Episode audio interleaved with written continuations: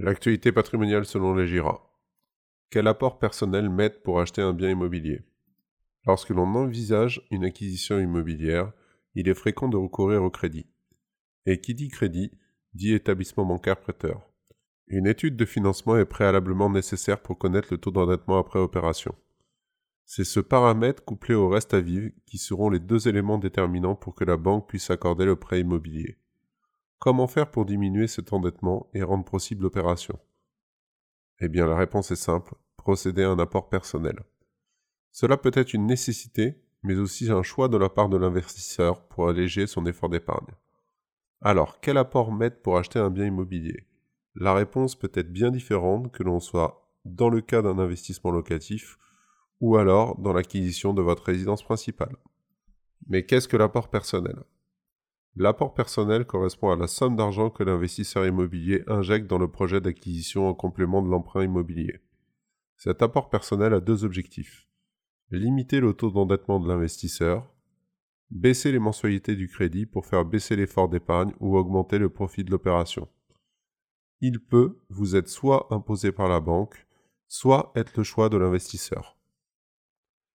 Quel apport mettre pour acheter un bien immobilier? Pour répondre à cette question, il faut distinguer deux typologies de projets. Les projets d'investissement locatif, l'acquisition d'immobilier de jouissance, que ce soit résidence principale ou résidence secondaire. Alors quel apport mettre pour acheter un bien en immobilier locatif? Instinctivement, nous pouvons penser que l'apport diminuant le coût du crédit est toujours une opération profitable dans une acquisition immobilière. Eh bien, je peux vous dire par expérience, après de nombreuses simulations effectuées avec nos clients, qu'il n'en est rien. Une nouvelle fois, l'élément contrariant de ce type de dispositif est l'impôt. On parlera ici d'impôt foncier. Attention à l'impôt foncier en période de taux d'intérêt bas. Les taux d'intérêt étant des charges déductibles des loyers, tout comme les frais de notaire, chaque intérêt d'emprunt économisé est une source de revenus fonciers imposable. Mais alors à quel taux? La réponse est simple. Votre tranche marginale d'imposition, à laquelle il faut ajouter les taux de prélèvements sociaux, cela peut aller de 17,2% à un maximum de 62,2% de taxation. Plus vous êtes imposable, et moins l'apport vous sera favorable. Vous cherchez sûrement une banque vous permettant alors de vous faire un projet sans apport. À partir de la tranche à 41%, nous vous conseillez de limiter l'apport à son strict minimum. Concernant la tranche à 30%, des simulations financières s'imposent. En deçà, vous pouvez utiliser l'apport personnel sans souci pour diminuer votre effort d'épargne. Vous aurez la possibilité de modifier votre plan de financement en choisissant un autre typologie de bien immobilier moins onéreux. Et côté de l'acquisition de la résidence principale à crédit. En termes d'accession à la propriété, votre objectif est complètement différent. Obtenir un prêt pour finaliser votre acquisition.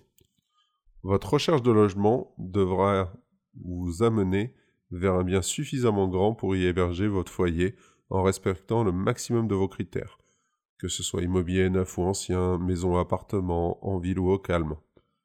Notre conseil pour réussir votre projet d'accession, faites appel à un courtier en crédit pour calculer l'enveloppe.